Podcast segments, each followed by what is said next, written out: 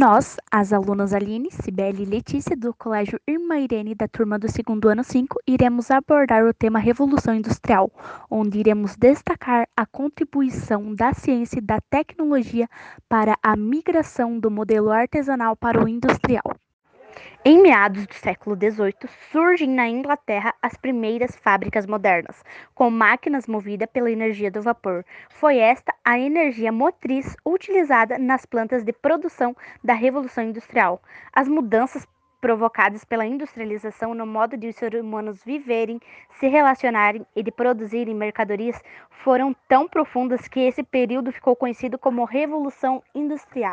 A manufatura surge no mesmo período quando esses empresários começam a agrupar os artesãos em grandes galpões para controlar melhor a produção.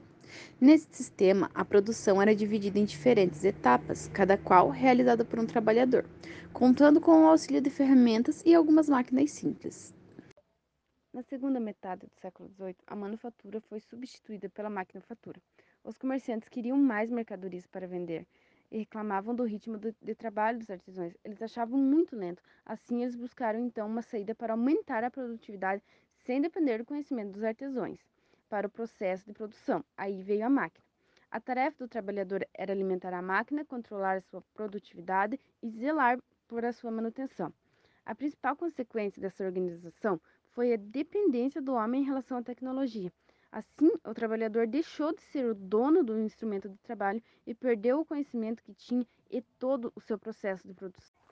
A mudança da lógica industrial ocorreu principalmente na relação entre a indústria e a ciência.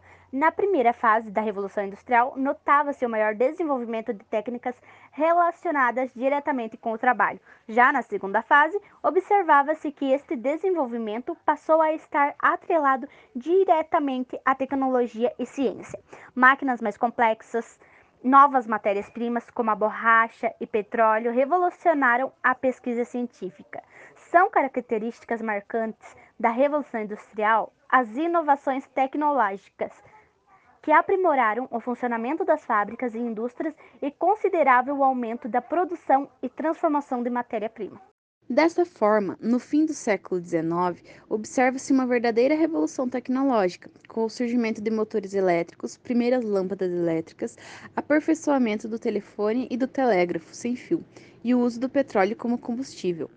A Revolução Industrial é um evento ainda em curso. A tecnologia da produção não para de avançar, tornando a fabricação de bens de consumo uma tarefa cada vez mais mecânica e menos humana.